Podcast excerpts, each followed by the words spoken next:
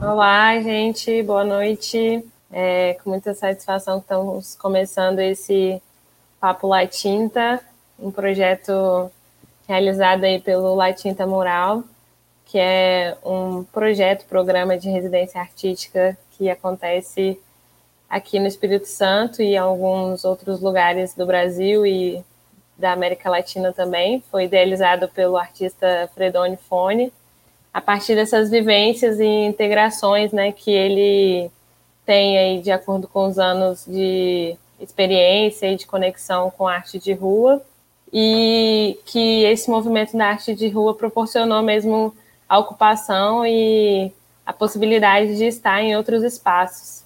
Então, o La Tinta nasceu dentro dessa perspectiva, né, dentro dessa busca mesmo de aproximar e de conectar os artistas né, em diálogo, é, acontecendo algumas residências aqui na Serra, em Serra Dourada, que é o bairro do Fredone, e também buscando ocupações nas partes que são consideradas centros né, urbanos, assim, né, onde estão ali as partes mais é, é, convividas assim socialmente falando, né, e percorridas, né, então com centros, museus, galerias, então também nessa perspectiva de ocupar esses espaços.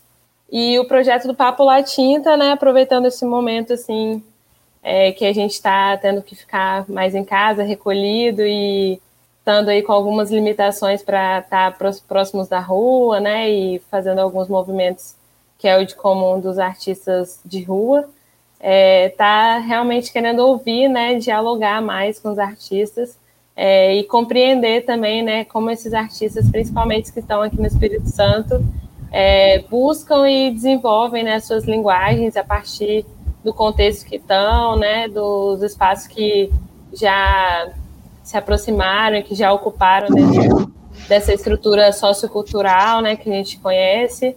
E é um projeto que tem essa perspectiva de documentar, né, de fato, né, de trazer esse diálogo para que a gente possa documentar e para que a gente possa ter esses registros é, salvos, né, para além da mente, para além dos bate-papos que a gente sempre tem, para além das conversas de bar, para além das conversas de rolê, para que isso possa realmente ficar disponível e que todo mundo possa compartilhar, que todo mundo possa também é, trazer né, as suas opiniões, trazer os seus pontos para que isso se é, pertinentes né, dentro do, do nosso contexto e dentro do que a gente chama também de arte de rua, né, que tem bastante esse diálogo com todos. E aí, hoje, para começar, né, a gente está recebendo aí a Kika Carvalho e a Alex, né, duas figuras importantes para o contexto aí da história, né, também do, da arte de rua capixaba, cada uma integrando um momento, né, um processo, uma construção mesmo desse, desse rolê todo. E quero passar a mesma palavra para estar se apresentando e a gente vai seguindo aí no bate-papo, no papo latino. Quem vai puxar? Kika, tá, tá com áudio aí? Tá Tá tranquilo aí? Pode ir, ordem ah. alfabética aí. Ah, beleza, beleza. Então, gente, boa noite a todos e a todas que estão aí, né, que estão nessa na live aí. Queria estar agradecendo aí a todos aí do Latim TE pelo convite. Que, e o tema também, né, abordado aí foi um tema bem legal. Eu sou o Alexandro Lacerda. É, no grafite, né, eu sou conhecido como Alex, né, eu não tenho um apelido, assim, na, na no, no grafite, assim, porque como comecei na, muito no início aqui de tudo aqui do grafite aqui no Estado do Espírito Santo, não, a gente não tinha essa, esse lance de apelido ainda, a gente nem sabia que, que tinha tag, né, no caso, né, não sabia. E vou apresentar aqui, falar um pouco de mim, né, do meu trabalho, alguma coisa que eu faço. E é isso aí. Hoje eu tenho 45 anos. É 45 anos, né, Sandrinha? É, 45 anos, eu tô perdendo até a noção aí da cidade. Tenho 45 anos de idade, eu tô no grafite aí desde 98 aí na cena aí, quando eu comecei com grafite aqui no estado do Espírito Santo. E é, vem, vim aí, né? Eu sou, faço parte aí da geração aí dos pioneiros, né? Da galera aí que começou aí o grafite aí.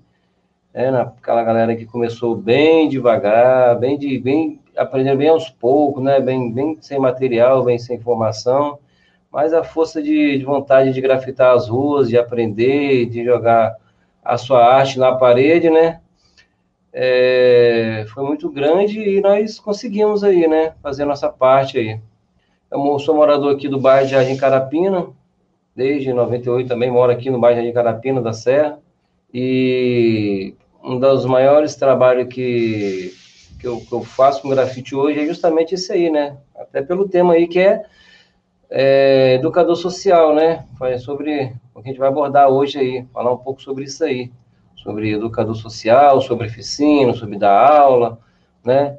E trabalhei em vários projetos, já formei mais de, de já dei aula para mais de mil alunos já aqui na Grande Vitória aqui, já e fora também, né? Na lá de Biraçu, Joneio, Guarapari, muitos projetos sociais aí, já passei para a maioria desses projetos aí, eu passei é, ministrando oficina de grafite, né? Então tem muita história para contar ainda sobre a oficina de grafite, né? Tem, é, foi uma construção, acho que é pioneiro na, na oficina, na, na, arte do grafite e também nas oficinas aqui, né? Tem uma história legal para estar contando ali. E é isso aí. também trabalho com também é, trabalho com a parte de design gráfico hoje, trabalho design gráfico. É, tenho uma lojinha hoje também, né, com parte de design gráfico, de personalizados, né, trabalho com isso. Faço trabalho também, muito trabalho com a questão de pinturas de grafite. E também sou na, na área do break, né? Na área do break. Mas a minha profissão mesmo hoje em carteira, que eu trabalho mesmo, foi educador social. E é isso aí que eu tenho para falar para vocês aí, quem estiver chegando aí. É... é isso aí. É isso aí. Sem de grafite. É isso aí. Passa agora as palavras para Kika, a minha amiga Kika. Beleza, Kika? Boa noite, beleza, Alex? Prazer revê-lo, né? Faz tempo que a gente. Quanto tempo, né? Muito tempo que a gente não se vê. É, então, eu, eu sou Kika Carvalho, tenho 28 anos, sou natural de Vitória, Espírito Santo.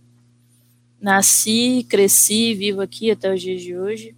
Agora, no momento, estou meio, meio trânsito, assim, né? Transitando mais para os lugares da região sudeste, mas ainda moro aqui, tenho um ateliê aqui. E bem, eu já sou de uma época bem depois assim do Alex, tanto que Alex, a galera da LDM, a galera do BCL, uma galera que já circulava assim na cidade e que para a minha geração de, de 2009 era como se fosse os grandes mestres assim do grafite, né? Alguém que a gente via e se projetava de alguma certa forma. Então, eu comecei a grafitar em 2009, através de comecei, iniciei nesse esse envolvimento com o grafite e também com o movimento hip hop através do CRJ, que é o Centro de Referência da Juventude, 2009, fiz oficina com Fagundes, eu tinha 17 anos. No mesmo ano, eu prestei vestibular para UFES, para artes visuais, e passei, e aí tenho feito essa conciliação, assim, hoje eu já sou formada, né, em artes visuais, licenciatura, então tenho formação para ser professora, estudei as disciplinas necessárias, né, para atuar nesse campo, e também, é, para além da, do que eu aprendi na academia, foi muito da prática, né, que eu entrei na academia já trabalhando, é, trabalhei em vários lugares, mas a maioria deles era envolvendo oficinas, né, e tal, mais essa pegada de educadora social mesmo. Hoje eu não estou trabalhando mais é, institucionalmente, assim, né? Porque eu trabalhava até é, ano retrasado de carteira assinada como educadora social é, no serviço da Prefeitura de Vitória, atendendo crianças de 6 a 15 anos nas, nas periferias de Vitória. Tinha dia que ela atendia, tipo, 120 crianças no dia só. Era surreal, mas também aprendi muito é, valorizo muito essa, essa trajetória, assim, muito marcante na minha vida. E espero que a gente tenha um papo maneiro aqui. Massa demais. Bom aí todo mundo, todos nós conhecermos um pouquinho da, da jornada de vocês, né? Nessa caminhada aí. É, só reforçando né, um pouquinho para a galera que o tema né, do, do projeto em si é o lugar e a função da arte de rua E dentro desse contexto, a gente está fazendo esses quatro, esses quatro encontros, né, essas quatro conversas, onde hoje é a arte de rua e educação. E trazendo assim, né, um pouco desse fundamento assim da proposta do desse diálogo mesmo, né, sobre pensar, né, sobre pensar mesmo a função da arte de rua, pensar esse lugar, né, de ocupação no espaço urbano e em outras lógicas também, né, entre o público e o privado, né, como é que é esse, esse diálogo, né, como é que é essa conversa. Antes de chegar lá na, na arte educação de fato, né, eu quero ouvir vocês, assim, né, como é que foi essa vivência também, né, tipo, essa transição entre iniciar dialogando com o espaço público, né, e todas as vertentes e todas as possibilidades que o espaço público ele é, potencializa, ele pode trazer para a expressão da arte de rua. E como que foi isso também dentro desse processo de tanto ser arte educador, né, é, de estar dentro de instituições privadas e públicas, é, ou mesmo como, como levar a arte educação, né, para espaços como, por exemplo, as atividades que o Alex fazia nos terminais, né, que são também é, lógicas de arte educação, né, mas dentro de um outro espaço que também é um espaço público-privado, entre aspas, assim, né. Então, é. quero ouvir um pouco mais de vocês sobre isso, assim, né, como é que foi para vocês esse processo mesmo de, de transição ou de conexão mesmo, né, dessa, desses dois universos para realizar, né, e para ser um arte educador, né, como vocês vieram em grande parte da caminhada de vocês realizando. Show, show, show, show. Então, olha só, é, é um livro, né? Era um livro, né, que eu tenho que montar aqui, né? Se fosse falar, dava um livro, né?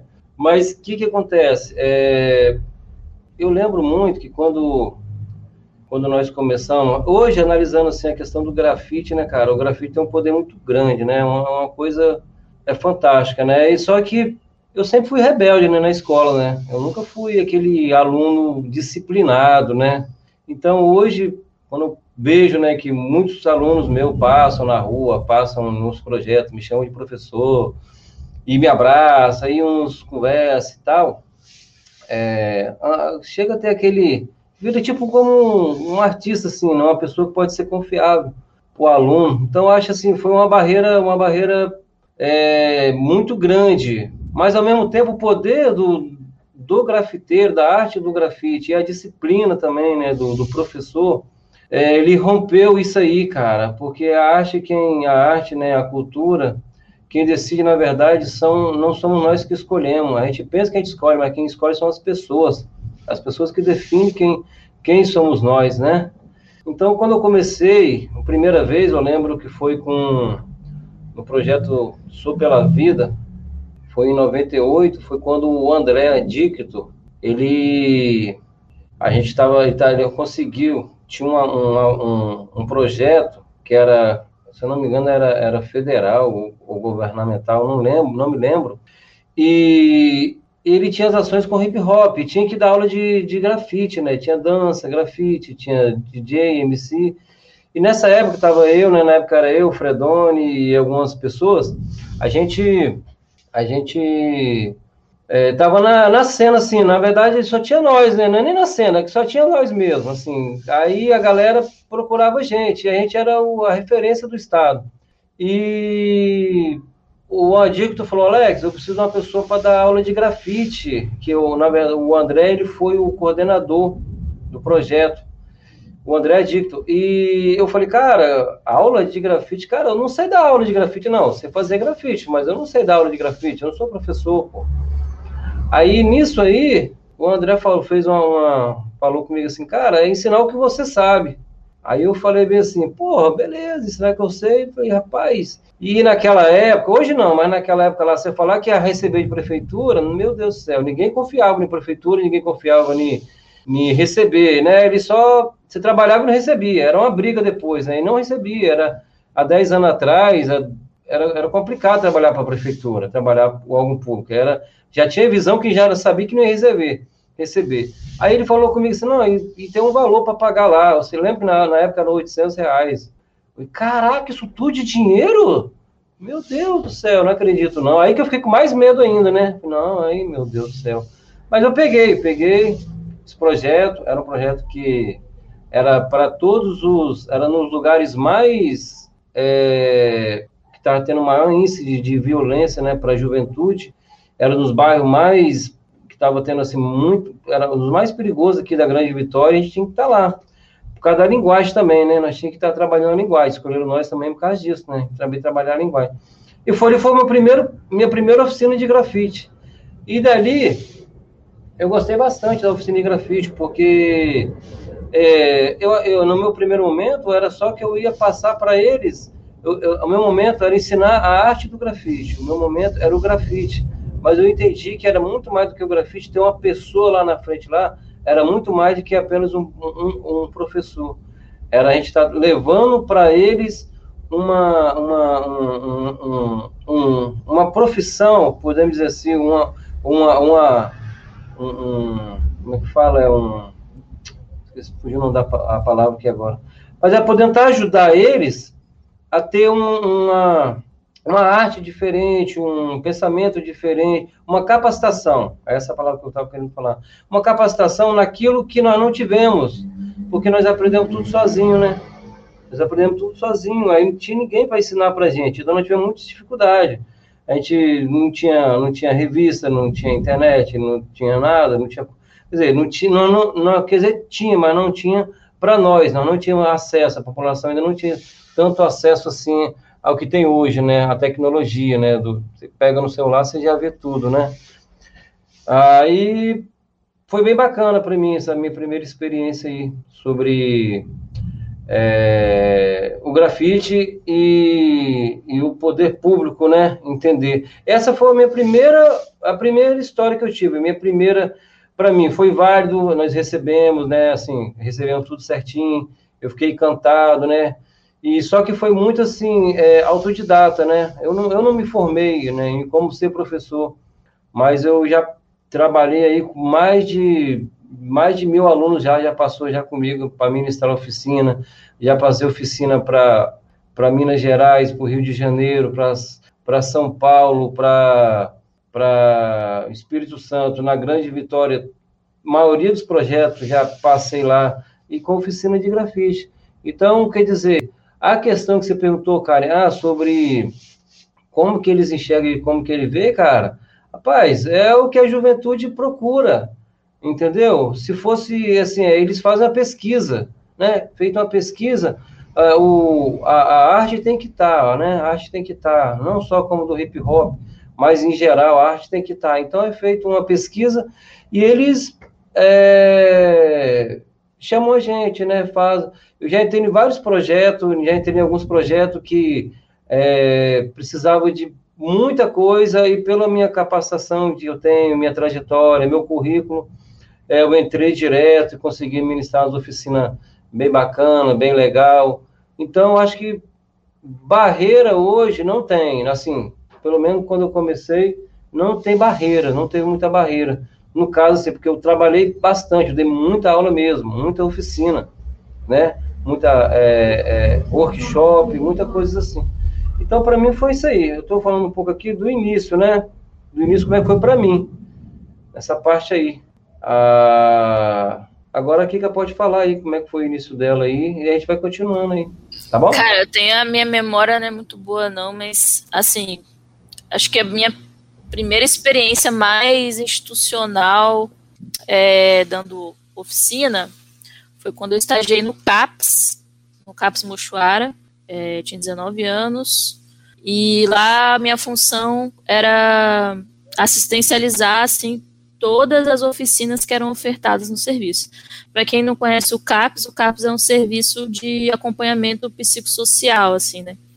Fica ao lado do EAC, que é o antigo Adalto Botelho, que é um dos principais hospícios. Hoje a gente não, é, né, não existe mais hospício, mas na época existia era, e era um dos maiores, um dos mais bizarros assim do Brasil, não só aqui no Espírito Santo. E aí todo esse trabalho assim foi muito foi muita porrada assim, né? Porque pô, tinha 19 anos, não, não tinha experiência, assim, então foi, foi pancada, assim, foi, foi difícil, mas também foi bom porque a partir daquele trabalho eu conseguia fazer qualquer coisa, assim, porque ali a função, a função do CAPES não era nem se você fazer com que o usuário aprendesse a ser um, sei lá, um grande tapecista, porque tinha lá a oficina de tapeçaria, de mosaico, de jogos, de, de crochê, mas a função não era essa, né? Deixar, fazer com que a pessoa se tornasse o master do crochê, não era isso. Era criar ali uma situação de convivência com outras pessoas, para que ali ela possa socializar, né, conversar, é, fazer uma coordenação motora, é como se fosse uma ressocialização ali, porque muitas vezes as pessoas que estavam ali estavam numa condição de serem colocadas à margem, assim, né, da, da sociedade, que a galera encara como doido, né, mas é uma condição psíquica diferente apenas. E aí foi um trabalho, assim, bem tenso, era, era bem, bem puxado, assim, mas fiquei dois anos lá, e conciliando, lógico, né, isso com a academia e com faz, o fazer grafite em si. E aí, depois que eu, que eu saí do CAPS, eu passei por alguns lugares, fui, fui é, educadora na Serra, num projeto chamado Jovens Urbanos, e que lá eles tinham que. É, eles escolhiam o que, que eles queriam desenvolver.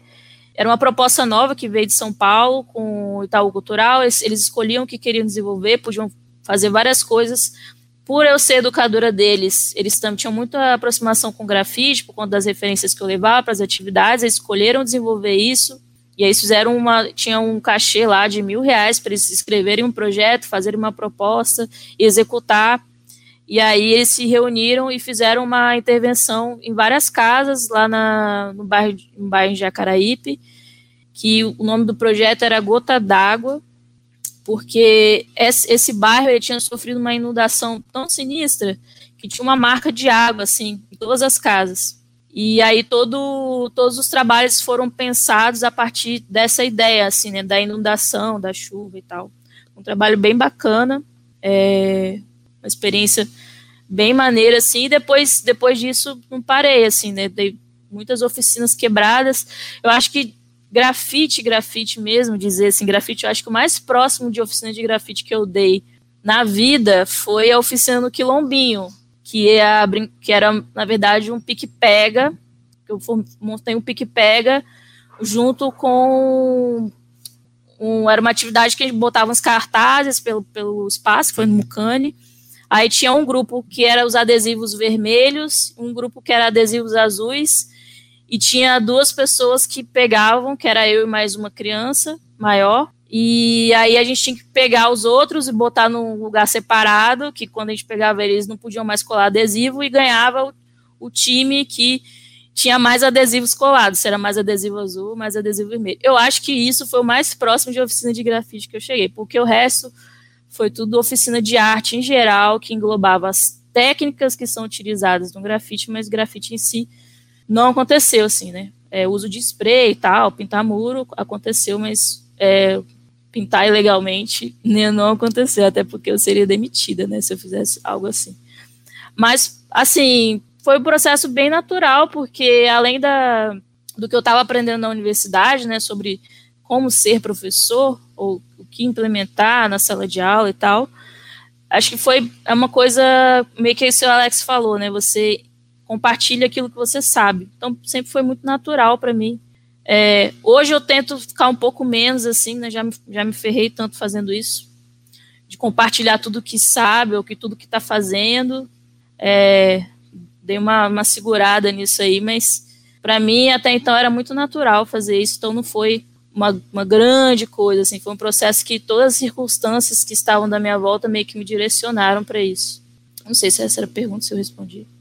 É, que o papo é bem livre mesmo, assim, gente. É, a gente está trazendo essas é, perguntas, né, trazendo essas conversas, mas a forma mesmo e o formato de responder é de acordo com o que cada um, que for chegando para cada um, assim, né? Então, é bem tranquilo.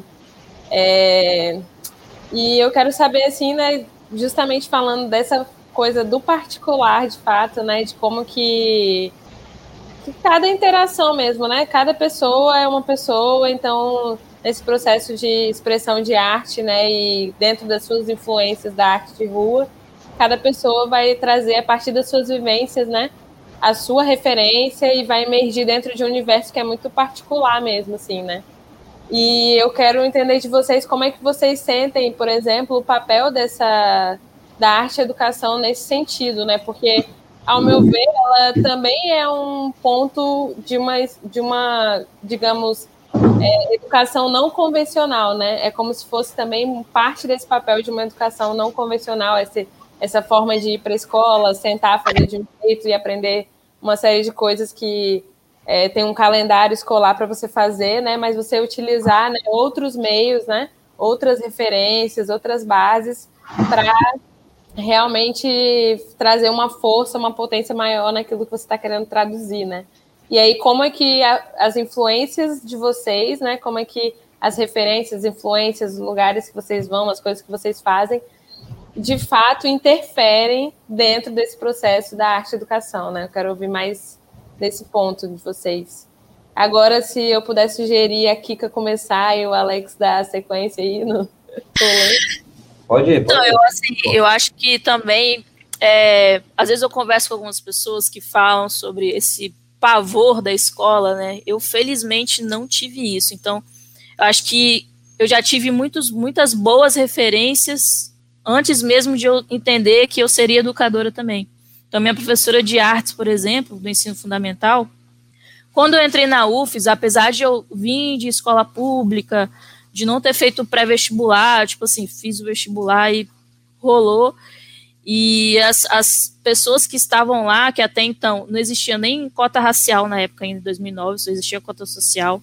E então a, a UFES ainda estava passando por esse processo de se tornar um espaço mais diverso, né? Porque até então era só a galera que estava predestinada a ir para a universidade que estava lá. E, e, essa galera não sabia muita coisa, assim, que eu já tinha visto ou, ou praticado nas minhas oficinas, nas minhas, nas minhas aulas de artes da escola, que era uma escola pública. E aí eu fiquei muito de cara, assim, né? E quando eu fui para a educação, né, fui mais para esse lado da pedagogia no curso, e aí tem, tem são quatro estágios obrigatórios, né? Que é educação infantil, né, primária, é, ensino fundamental, ensino médio e educação não escolar, que, são, é, que é a educação fora desse espaço da escola, né, que é outro lugar que de educação também, mas que não é escola.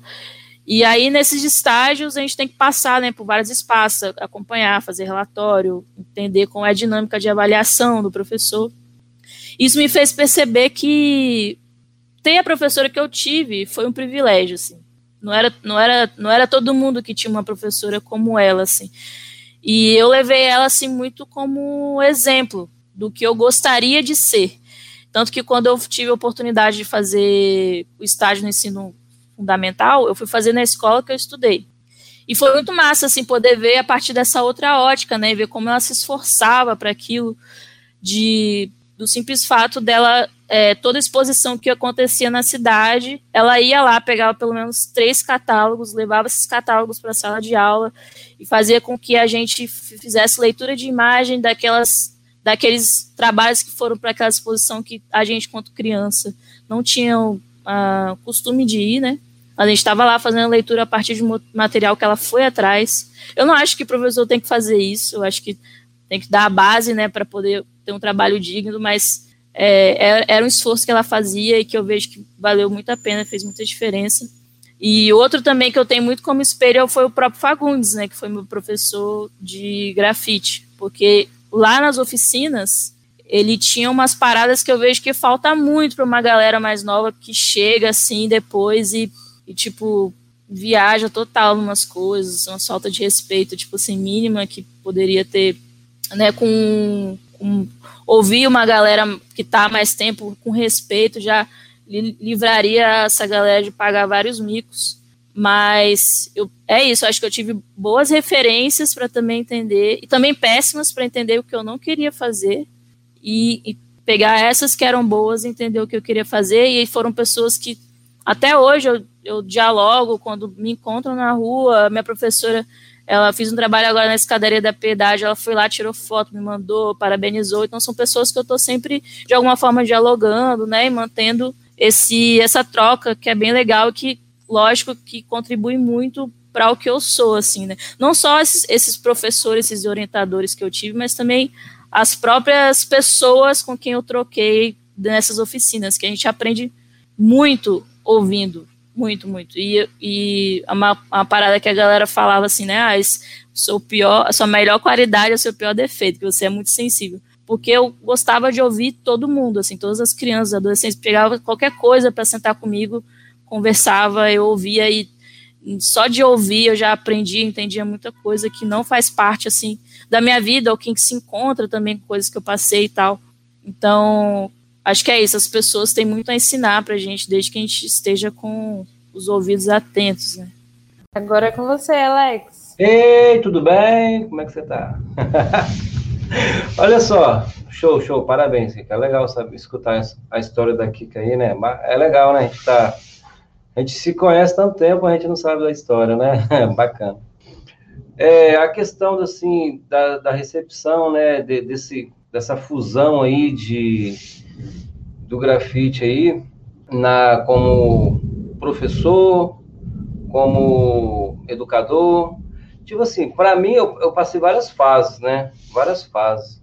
É, cada um diferente da outra. E mudou muito, mudou muito do começo até os dias de hoje. É, o, quando você, quando eu comecei no grafite, eu senti que foi uma, uma uma carência muito grande, né? Uma carência muito grande do, do, projeto, de projetos sociais. Não tinha essa parte do grafite. Então, era, era uma coisa muito é, nova. Mas eu acreditei também, foi nova, teve várias, vários momentos, né? Nova para eu que não conhecia como funcionava, né? Porque projeto é diferente de você fazer uma oficina até particular, ou sua, ou de bairro, de comunidade igual já fiz aqui na comunidade, né? Eu mesmo era oficina por minha conta mesmo. É bem diferente do projeto, né? Um projeto ele tem suas regras, tem suas seus deveres, né? Então, eu senti um pouco de diferença no começo, mas há uma satisfação muito grande das pessoas gostar do seu trabalho, né? Gostar daquela arte, gostar do jeito, né? Você tem que aprender, na verdade, aprender a ser um professor, mas de uma forma diferente. E esse diferente aí, para para início foi um pouco complicado, foi um pouco complicado, porque é, tudo era novo, tudo era novo para mim, e tanto também até para os coordenadores, educadores, né? Mas depois do tempo foi, foi tranquilo, foi tranquilo. Os primeiros projetos que eu trabalhei, é, que foi isso aí, né, o Sou Pela Vida, e depois foi projetos que eu trabalhei foi é, fora do, do município aqui, de, da região aqui, né, que foi Joneiro e Ibiraçu. E de, aí eu tinha que tá indo para lá e, e fazer um trabalho diferente para o pessoal do interior. Então, cada projeto foi um aprendizado. Acho que a gente aprende muito, né, cara? A gente aprende mais do que os alunos, porque cada projeto tem uma situação diferente, cada comunidade tem uma situação diferente. Então a gente tem que se manter ali. Eu lembro que eu trabalhei com um projeto lá do IASAS e já trabalhava né, com meninos que tinham conflito com a lei.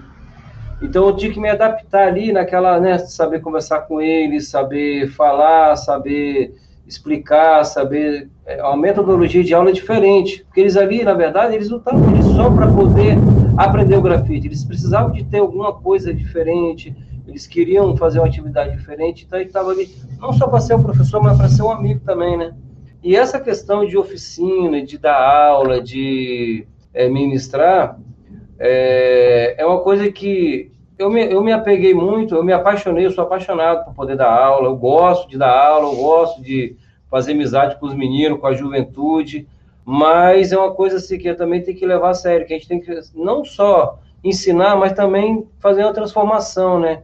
Muitos alunos ali, muitos educandos ali, a gente tem que estar tá trocando uma ideia, ele avisa, muitos estão querendo fazer alguma coisa errada, com um problema em casa, eles falam com a gente, a gente tem que saber trocar uma ideia, né? Então, essa parte aí de, de, dessa transformação aí é muito importante, mas cada comunidade, eu, a experiência que eu tinha é diferente, então é aula diferente. Foi o que a Kika falou ali, ela teve que se, se adaptar ali naquele tipo de aula ali, porque cada comunidade é diferente.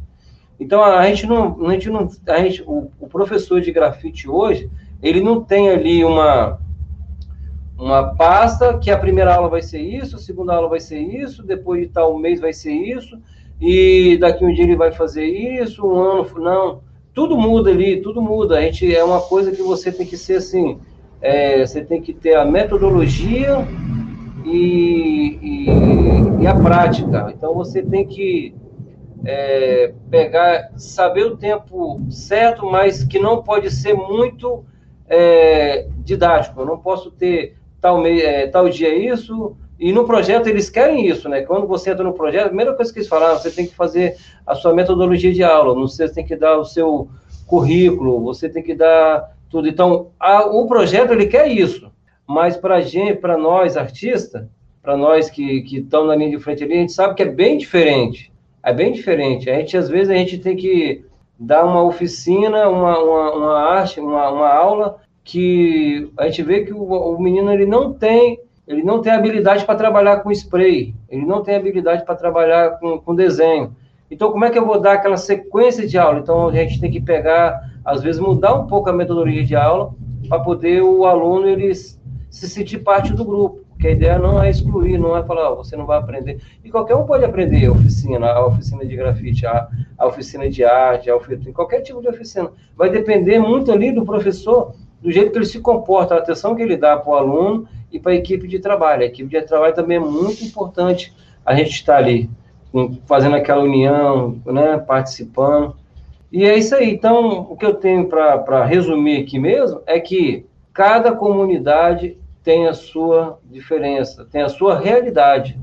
Então, você pode montar a sua oficina, mas quando você entrar naquela oficina lá, você pode ter certeza que você vai ter que trabalhar um pouco diferente, né? Aí vem também a questão das idades, a faixa etária. Eu já trabalhei com, com crianças, com crianças, com jovens, com adultos. Então, cada, cada oficina tem a sua, a sua particularidade.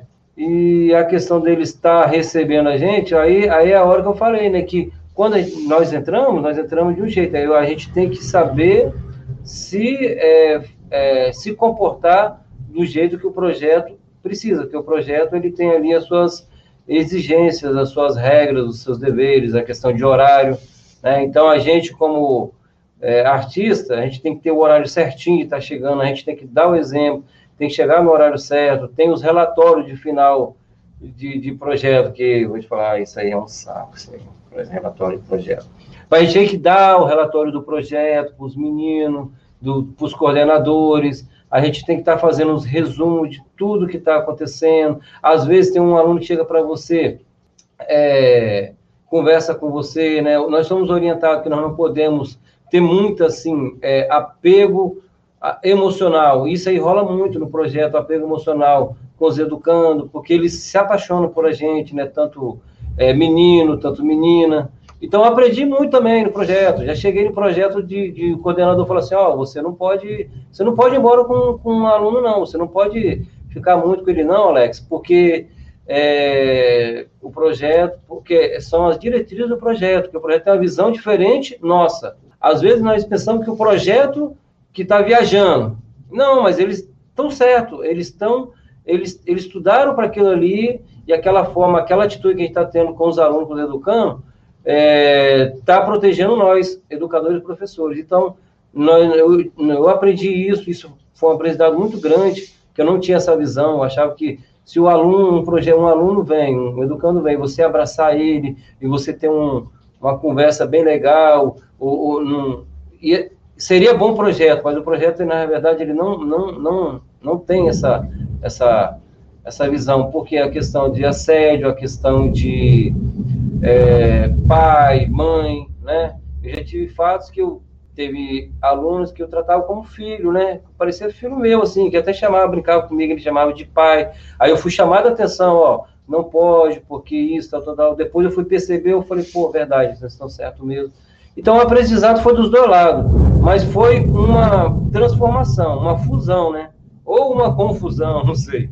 Mas foi uma fusão de aprendizado. Só que no começo, depois que eu aprendi isso aí, depois de uns cinco anos dando aula, seis anos de oficinas aí que eu aprendi, eu já entendi já, então é, foi bem bacana, está sendo bem bacana, né? Eu sou apaixonado por dar aula, por fazer oficina, por dar workshop, isso aí é uma coisa que foi uma coisa que eu segui, eu gosto bastante. E é isso aí, minha visão é essa aí. Vou passar para a agora. É demais. É muito maneiro ver também, né, realmente essa esse entrosamento assim, né? Vocês dois, cada um num, numa fase, num momento assim desse aprendizado do que foi também essa é, conexão, né, e esse diálogo entre esses espaços de fortalecimento de vínculo e outras instituições, né, que utilizam mesmo dessa ferramenta, tanto do hip hop quanto do técnicas de grafite para fazer atividades, mas ver quanto isso é essencial, né, e foi essencial no processo da, da, da aprendizagem de vocês mesmo, né, do, é, da evolução, né, e da melhoria mesmo naquilo que vocês fazem nos espaços que vocês atuam. E aproveitando assim para saber de coisas mais específicas, né, mais técnicas, é, a Sabrina deixou uma pergunta aqui para gente, né? É, hum. Duas perguntas, na verdade, mas que elas estão aí associadas. Se existem técnicas diferentes aplicadas no grafite, né? Se é possível associar a tecnologia junto com essas técnicas. Então, quero ouvir um pouquinho de vocês também a respeito disso, né? Talvez vocês possam compartilhar um pouco mais das técnicas que vocês abordam e se vocês já tiveram essa possibilidade, né, de fazer essa conexão de tecnologia com as técnicas que vocês já trabalham, já desenvolvem. Pode vai falar aqui? Tá. É, assim, eu eu depois de um tempo que eu, depois que eu comecei, que eu tive mais acesso a algumas leituras e tal, eu tive entendimento que o termo grafite em si ele está mais relacionado ao a mais o ato de você ocupar um espaço com o qual você não foi convidado a estar, do que a técnica, né? Então, tipo, independente do que você faça, se é uma letra colorida, se é só preto, se é lambi-lambi, se é um adesivo, um sticker, uma tag, que vai definir se é grafite ou não é se você tem autorização ou não. Se você tem autorização, mesmo se você pegar a caligrafia do picho e, e fazer naquele espaço, não é grafite, muito menos pichação. Mas é tipo assim, a o design daquilo, mas não é a atitude daquilo.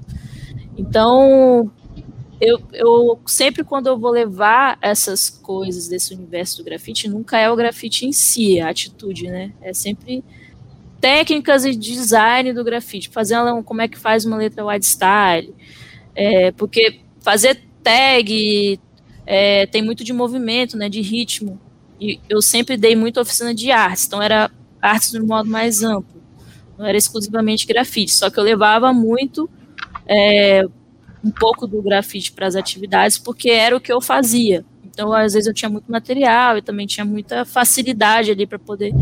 É, e é uma, uma parada que a galera se encanta, assim. Desde a criancinha mais miudinha até o idoso, pegar uma lata de spray e apertar uma coisa que todo mundo está muito ansioso para fazer. Então, tem uma magia, assim, em torno disso que faz com que as pessoas se predisponham mais a te ouvir, a ficar mais atento ao que você está falando, por ser uma parada que é maneira, assim, né? Todo mundo quer fazer. Então, às vezes, ah, você chega num lugar novo e a pessoa, ah, professora nova, tem aquela implicância, né? Aquele amor com o educador anterior. É. E aí, pô, fulano é grafiteira. Aí já, já muda, assim, né? Já cola, já quer saber. Aí já olha as fotos, aí, aí fica aquela loucura. Então, acho que é muito disso, assim, levar, levar as as técnicas, né? Então, geralmente eu levo muito alfabeto, né? Quando a gente vai né, entrar para esse universo do grafite, levo muito alfabeto, é, sticker, extenso, extenso junto com sticker, extenso junto com, com lambi-lambi, às vezes aplicar o extenso no lambi-lambi, aí cola. É, já fiz também animação com, com letras, né, e tal. A gente fez uma animação uma vez no Caju, uma atividade que era um trem trem passando assim com as letras de cada um. Então acho que é bem, isso sim, né? Falando do básico. Hoje eu tenho, tenho, conhecido, tenho conhecido cada vez mais, tipo assim, técnicas de, de ampliar desenho. Eu fiz a pintura na escadaria que eu usei um drone para poder desenhar no chão, para ter uma vista aérea. Então é uma coisa que às vezes não era possível há, sei lá, cinco anos atrás. Então acho que as coisas estão sempre se modificando, se atualizando. Eu já não dou aula assim, né, efetivamente há mais ou menos dois anos.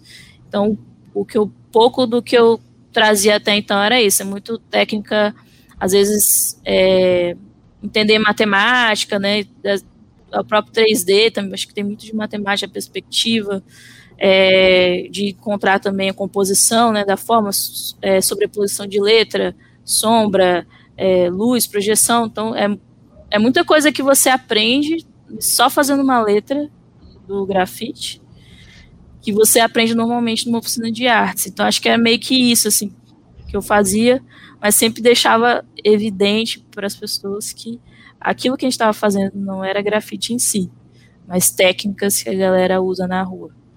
Show, show, show. é, então, a questão da técnica aí, a técnica de, de grafite, assim, né, cara, de possa estar tá ajudando, que possa estar tá fazendo assim, eu, eu, eu penso assim, tem, eu tem muito, tem técnica, sim, tem técnica, tem, tem muita coisa que dá para pegar com a técnica, mas eu vou te falar a verdade, Karen, é, é a menina lá que perguntou, é, eu acho que o amor, eu acho o grafite muito difícil, tá? Vou falar para vocês. Eu acho, eu sou, eu sou daquele tiozão que que eu quero old school, que eu quero a, a, parte antiga. Pode chegar a pessoa falar comigo, ah, que agora o grafite agora tem que ser. Não, eu quero aquele antigo, a minha, a minha área eu gosto, eu gosto dos trawap, eu gosto do bomb, eu gosto dos personagens, é minha área. E até bom que também é uma área boa para você também estar tá ensinando, né, para estar tá passando é, a, a arte. Então, e eu percebo que fazer grafite não é fácil. Não é fácil. Pega a lata, todo mundo, a maioria da pessoa, você pega uma lata de spray, dá na mão assim, faz assim, ó, faz uma letra aí, faz um, um risco aí, você vai ver que não é fácil. Então a técnica ela existe. A técnica do bombe não é fácil você fazer um bombe, né? Uma letra redonda com contorno. A pessoa pode até fazer, mas vai, ela vai perceber que ela fala assim, caraca, tem que treinar para fazer essa, esse risco que você fez aí com a bola redonda aí, esses tem que treinar muito para aprender isso aí, né? Eu achei que era só chegar e escrever. Então a técnica ela tem que ter muita, mas eu acho que mais o amor à arte, a pessoa ter mais amor à arte, já ela já ela já tá bem lá na frente, porque ela, ela já não vai ver essa técnica, ela vai ver o fazer, ela vai assim, cara, eu vou fazer. Então o primeiro já vai sair melhor do que uma pessoa que não sabe que vai fazer também.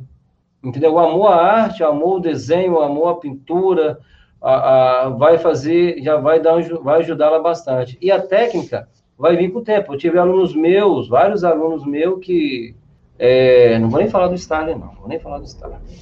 É, já tive vários alunos meus que aprenderam grafite, que era tipo assim, é, pegava, eu, falava, eu ensinava tudo a eles, eles chegavam assim, professor, é, vai ter é, vai ter a exposição de grafite, no dia do evento vai ter o grafite. Não, eu não vou fazer grafite, vai fazer vocês.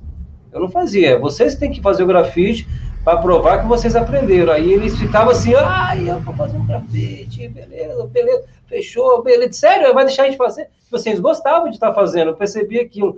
Aí, só que nisso aí eu treinava eles até o final para eles fazerem. Eu falei, no dia, eu não quero nem vocês falando comigo. Vocês vão pegar o madeirite de vocês, vocês vão dar o fundo lá e vai fazer o preparar o fundo, vai esperar secar, vai fazer a letra, vai contornar, vai fazer seu personagem, vai fazer as etapas todinho do grafite, vai assinar e vai falar assim, ó, aquele ali é meu professor, aquele ali, aquele ali. E vai me dar os créditos ainda, e eles faziam isso aí. Então, quer dizer, eu ficava muito feliz, porque eu via, aquilo ali para mim, eu vi que eles pegaram a manha, entendeu? aprenderam. Então, depende deles agora continuar, porque, na verdade, é, até eu coloquei lá, né, o foco da juventude, essa época aí da juventude, a gente tem que prender ela nessa área aí, ó, qualquer coisa, grafite, dança, é, a gente tem que estar tá pegando e aprender eles ali, ver que tem um caminho para eles ali que eles podem aprender. Mas eu acho que o mais importante de tudo é ele querer, querer e botar em prática e ter é, aquela, aquela solta, porque eu vejo que tem muita gente tem dificuldade. Tem muito desenhista bom, muito desenhista bom, muito aluno meu bom de desenhista que, que chega para mim e fala assim, pô, professor, tem, tem uns desenhos, traz desenhos, eu caraca, meu, você desenha mais do que eu. Ué, você tá me tirando, né? Você tá querendo o quê? Não, não, professor, sério. Eu falei, rapaz, desenha muito bem, quer aprender grafite, então quer dizer, aquele, aquele cara ali, você tem que abraçar ele, ajudar, mostrar os caminhos, né? No meio daquela oficina ali, tem que estar tá passando isso para ele. Então, a técnica, ela vai vir com o tempo, mas o mais importante é o amor à arte, ao desenho, né? É, dela chegar no objetivo, mostrar para ela. Eu fico muito de cara, assim, com muitos grafiteiros aí, aqui do estado e, e, e que vejo de fora aí, que viajam o mundo inteiro aí, e falo, caraca, bicho, olha, olha o exemplo que esse cara tem para dar para uma pessoa que, que desenha bem. Não é só saber desenhar bem, ela pode viver daquilo se ela quiser. Então, é, essa questão aí é muito legal, né? Muito legal a questão de você estar tá ensinando a, a, as técnicas, estar tá ensinando como funciona, você tem que trocar ideia com um aluno, tipo assim, da questão da pichação, eles são muito doidos, tem uns alunos muito doidos de periferia, então você tem que pegar, tem que saber trocar ideia sobre a pichação com ele, sobre as técnicas, sobre tag, sobre assinatura. É, teve, já teve um projeto que o coordenador falou assim para mim, Alex, quero conversar com você aí. Tem uns alunos aí pichando a escola toda aí, quando aprendeu a lá com você, que tá fazendo o nome deles. Eu falei, nossa, que bom! Que legal! É sério? Ah, agora sim. Então, isso faz parte do meu projeto. Faz parte da minha. Agora a gente vai trocar ideia com eles agora. Vamos sentar com eles vamos trocar ideia. Porque ele está ele tá se, é, é, é, se, tá se expandindo, ele está soltando para fora o que ele tinha ali. Então, a gente agora vai trocar uma ideia com eles, né? E vamos explicar para ele é, como, que, como que, que funciona né? A, a, o grafite. Então, quer dizer, é uma coisa bem bacana, isso aí, a questão do, do das técnicas. Então, por quê? A questão da tecnologia, igual a menina falou aí. A tecnologia, para mim, no grafite hoje, um, um grafite feito com, no adesivo, para mim, não, não, é grafite, não é arte, é um, uma impressão digital. Então, o que, que acontece? O grafite é, tradicional, para mim, a tecnologia são o que aconteceu com as marcas das tintas, os tipos de cap. Eu acabei de vir de São Paulo. Cheguei lá, aí fui na loja lá comprar uns cap lá. Quando eu cheguei lá, tinha um cap lá com bico, tamanho um, quase meio metro de, de distância. O que, que é isso aí? Um bico. Aí a menina falou: não, isso aqui é um bico para transferência de cor para outra lata. Eu falei: nossa, que bacana, não usa mais o bico, a, a, o tubinho da caneta Bic mais não, né? Agora é só, já até vende. Aí tinha um outro lá, aí tinha um, um, um, lá, o Nedley, que é aquele que tem um, um umbigo também, do filhinho dele, o mais fininho. Eu falei, ah, tem, já. Quer dizer, as tecnologias para mim é isso aí, é os tipos de materiais que dão é, ajuda ao grafiteiro, tipo de tinta que ajuda o grafiteiro, né, que ajuda bastante. Com certeza, a pessoa que pega uma tinta spray aí para pintar carro hoje, se for pintar uma parede e fazer grafite, ela não consegue. Então, existe hoje material para isso hoje. Então, acho que a tecnologia nossa é essa que a gente tem. E é aproveitar. É aproveitar. No projeto, geralmente, eles não compram o melhor material, eles, né, eles têm um, aquele negócio dos três orçamentos, que você pode colocar três orçamentos importados que chega aquela tinta, que você sabe qual é. Então, é, numa, no, no, eles não compram o melhor material, mas é um material melhorzinho também, né? Que na nossa época não tinha. Nossa época era aquela tinta lá que é, era tinta óleo que quase arrancava o nosso dedo fora lá. Mas a gente tinha vontade de estar tá fazendo, de estar tá dando aula. Então, acho que na falar de tecnologia, é isso aí. A internet também, né? Hoje você escreve ali, é como fazer um bombe, como precisa nem digitar, você pode falar, né? Tem gente que fala. Como fazer um bom homem? Aí vai estar tá lá, você escolhe o que, que você quer aprender. Então, isso é a tecnologia é essa. Mas a prática, que é a parada, é o bagulho doido, é o, aluno lá mexendo na tinta, eu falo, pode se sujar, suja o dedo, é, tem que participar, tem que balançar a latinha de spray, tem que aprender a tirar o gás. E uma coisa que eu falo muito nas oficinas é a segurança. Muitos professores, ou pessoas que ministram aula também de grafite, o spray, se você vacilar, ele é uma arma.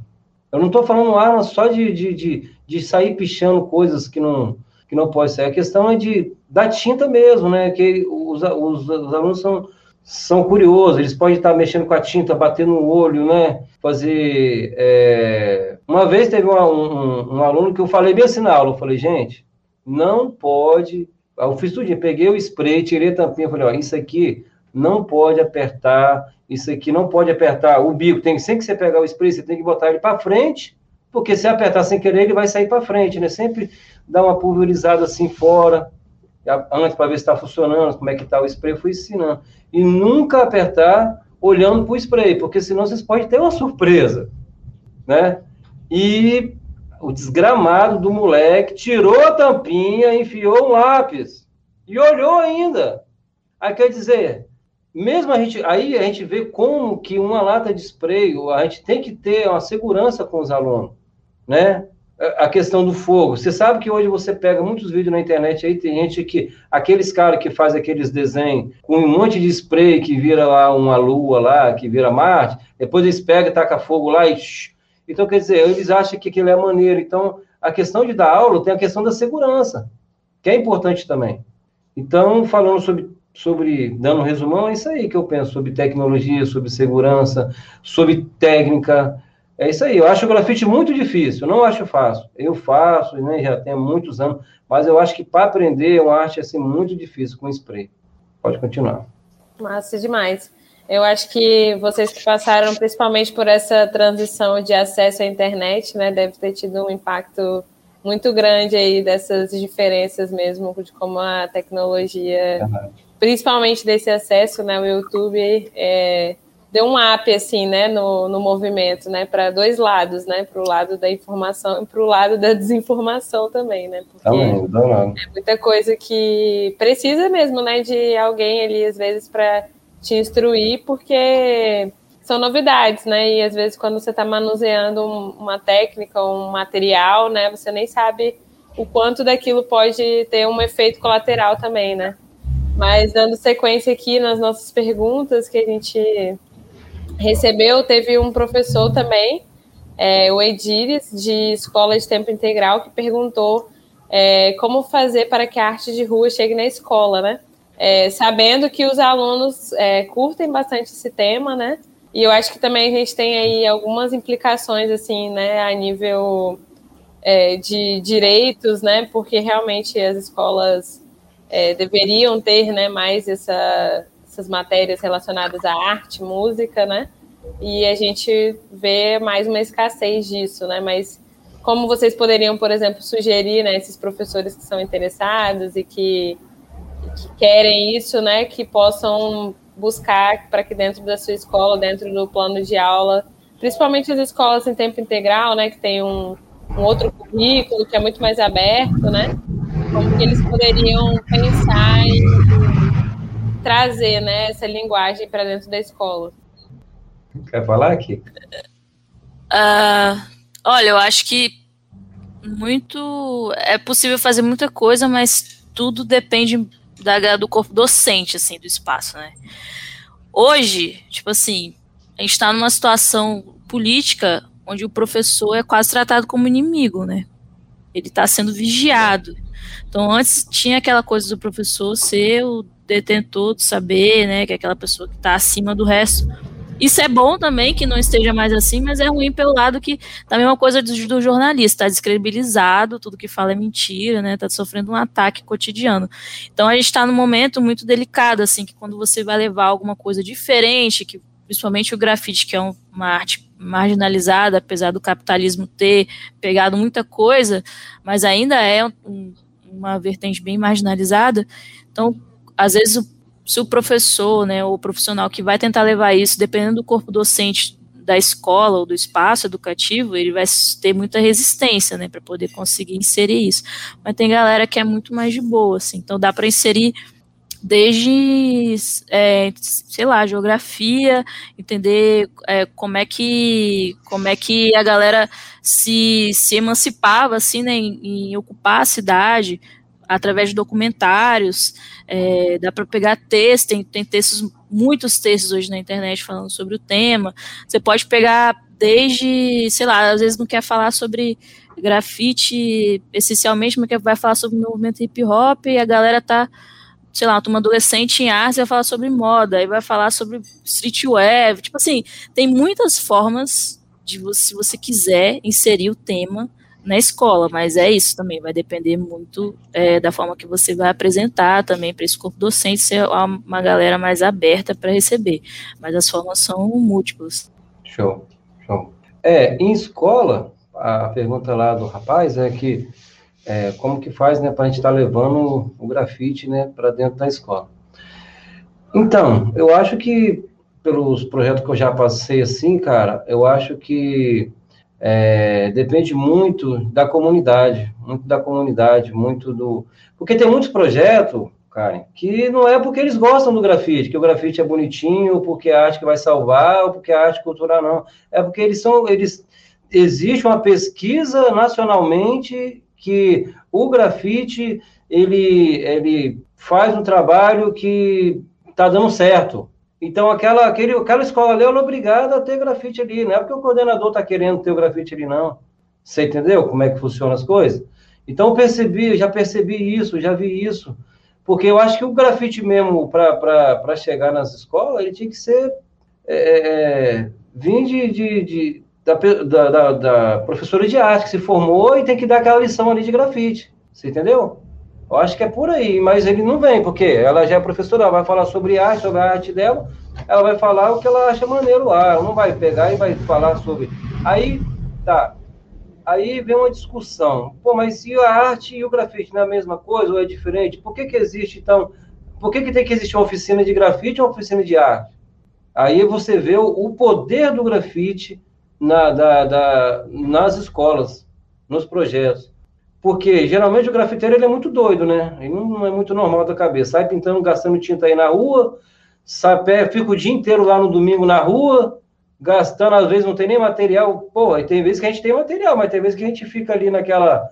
Na, na, na sem tinta e, pô, vou ter que comprar uma lata de tinta, velho. Vou ter que comprar duas latas de tinta, comprar três tintas. Aí vocês, pô, não, mas eu tenho que ir. Aí você pega e vai, pinta. Aí o que acontece? A sociedade, a população, ela vê assim, pô, que esse cara é maluco. É por isso que muitas vezes chega pra gente e fala assim, pô, você pinta de graça na rua, velho? É, vai lá pra mim lá. Ou pinta de graça, ou dá aula de graça, ou faz grafite de graça. Por quê? Mas isso aí que dá aquele, aquela parada na pessoa, né, de, de, de pô, não é uma parada normal, é diferente. O grafite é diferente. Essa que é a pegada do grafite. Ele sai do tradicional. Você não vê todos artistas, pintor, artista plástico na rua pintando de graça. Não vê. Só o grafiteiro mesmo a, a, a, parada do sticker, o sticker, pô, parece que é uma parada assim, pô, sticker é só um adesivo. Não, mano. O sticker, a pessoa fica ali horas e horas fazendo, às vezes economizando, fazendo extenso para fazer sticker, para depois recortar, para depois sair na rua colando, velho. Aí tem que dizer, é uma parada que não é normal, é diferente. Então, isso chama a atenção do poder público. Isso ali está na rua, então é a pessoa que vê na rua, e quer levar para dentro das escolas, para dentro do projeto, para dentro da casa, para dentro dos eventos. Ao mesmo dia que você está ali, ó, oh, pichador, não sei o quê, no outro, no mesmo dia passa um cara e te pede o cartão de convite e você fecha o serviço de mil reais, sacou? Então é uma parada muito louca o grafite, ele é muito doido. Então acho que a diferença das escolas para poder chegar na, ele chega nas escolas dessa forma. Ele chega nas escolas dessa forma. E mais importante é a comunidade, é o líder comunitário. É, é, é o poder político olhar e falar assim, poxa, tem aquele cara ali ou aquela pessoa ali, nós vamos fazer um projeto e vamos colocar ele. Porque eu vou te falar a verdade. Se todo centro comunitário tivesse atividade artística, que fosse referência, igual grafite é na rua, tinha muita artista na rua, tinha muita gente trabalhando com arte. Mas não tem. Por quê? Você pega hoje você vê um, um, um, um você fala bem assim, ah, é, se soubesse, pô, onde que está tendo aula de dança? Ah, todos os comentários tem, vou levar meu filho lá para estudar, vou ter lá para aprender desenho, mas não tem. Só tem uma atividade quando vai ter eleição, quando vai ter alguma coisa. Em troca, é, quando tem alguma atividade, é troca. Uma, você pode estar sabendo que está chegando a, a, época de votar, quando eles começam a botar curso de cabeleireiro, curso de não sei o quê, curso de, é porque já está começando a eleição. Então, existe um, um, uma grande dificuldade nessa parte aí. Mas enxergar o grafite na escola depende da população. Muitos alunos chegam para mim e falam assim: pô, professor, coloca lá a aula lá de novo lá, pô, a gente quer continuar a aula, a gente quer que não sei o quê, você vai voltar ano que vem, é só seis meses, é só três meses. Eu falo, não adianta, não é eu querer, vocês chegam lá, chega na coordenadora, pega um líderzinho, um líder de vocês aí, fala que quer uma reunião aí, ó, e fala que vocês querem. Agora, se eu chegar e falar, é, eu não consigo, é vocês que tem que falar lá. Eu quero estar trabalhando aqui com vocês, quero continuar, dar, dar, continuar o projeto. Mas quem tem que o, vocês, os alunos, educantes, têm mais poder do que o professor. Entendeu? Então, isso aí vai muito da questão de, de uma pessoa entender do, do, de um coordenador, de um, de um, um, um líder comunitário, de, uma, de, às vezes dentro da escola tem uma pessoa que tem essa visão e ela lutar por isso aí, colocar o grafite dentro da escola. E ela fazer uma análise. Como é que ela fazia? Ela falava assim, gente, eu já tive um projeto que eles foram em todas as salas, foi um projeto lá de, de Cariacica lá, foi o Juvecida, que é feita uma pesquisa todo, com todos os alunos, quais as atividades oficinas que eles querem. E o grafite estava lá. Entendeu? Eles não, eles não ligam para todos os professores e perguntam os professores quais são as oficinas que vai ter lá. Eles fazem a pesquisa com os alunos. Entendeu? Então, precisa, na verdade, de uma liderança em algum, em algum local para poder colocar aquela oficina ali. Foi o que eu entendi que eu percebi. Certo? Massa demais. Irado. É, teve uma pergunta aqui de um jovem que eu tô tentando aqui fazer uma associação também, né? Porque não deixa de ser de arte de rua, mas não é muito da linguagem de vocês, que ele quer saber o que vocês acham sobre a batalha de rap, né?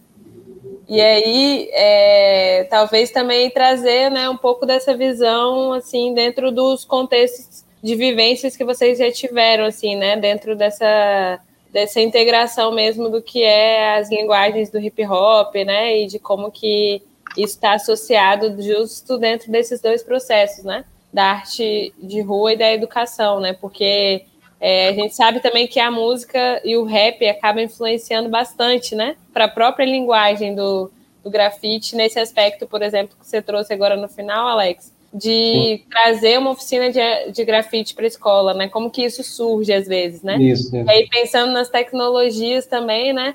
Como é que isso surge? Às vezes um, um jovem desse curte uma música, curte um rap, curte um vídeo, viu, viu no videoclipe e achou maneiro, né? E às vezes não curte tanto criar, né, um rap, mas às vezes chega até o grafite por conta dessas linguagens, né? Show, é verdade. Como é que vocês pensam, né, que é, que as batalhas, né, que como, como isso influencia mesmo nessa, nessa prática? Pode falar aqui. Ah, eu acho que o essa coisa que rola assim que eu percebo dessa aproximação quando os educandos, os alunos, enfim, eles entendem que eu já fui ou já fiz em algum momento grafite, acho que com, com rap, com MC é uma coisa muito maior. Porque o, o, o rapper hoje, ele é, ele é o, a estrela de rock de, de 10, 15 anos atrás. Então, assim, você tem collab com grandes marcas assinadas com, com rappers, eles estão, tipo assim, eles, são eles que ditam o que vai ser vestido pelos jovens, né, o que, o que vai ser ouvido, que bebida que eles vão beber, às vezes vai usar droga ou não, enfim, nem todo exemplo é bom, mas eles existem, e eu acho que o movimento hip hop é um movimento muito completo, né, ele, tipo assim, ele abrange muitas áreas que se complementam, então, talvez, é, voltando para a pergunta anterior, uma forma de inserir o grafite na escola talvez seja essa, né? Inserindo, às vezes, porque acho que arte é uma coisa que é muito específica, assim, né? Quem gosta, gosta, e quem não gosta. Agora, a música é uma parada que pega mais as pessoas, assim, é mais fácil de assimilar. Então, é, é isso. Às vezes a pessoa vai ter essa aproximação por uma música, por um videoclipe, pelo, sei lá, às vezes o, o, MC ele tem um amigo que é grafiteiro e postou na rede social dele, assim, grafiteiro perto do, do, do cantor, ele é tipo, ele tá aqui embaixo, ele não é nada. Então, acho que é, é, uma, é uma porta de entrada, assim, digamos, né, muito, muito possível de acontecer.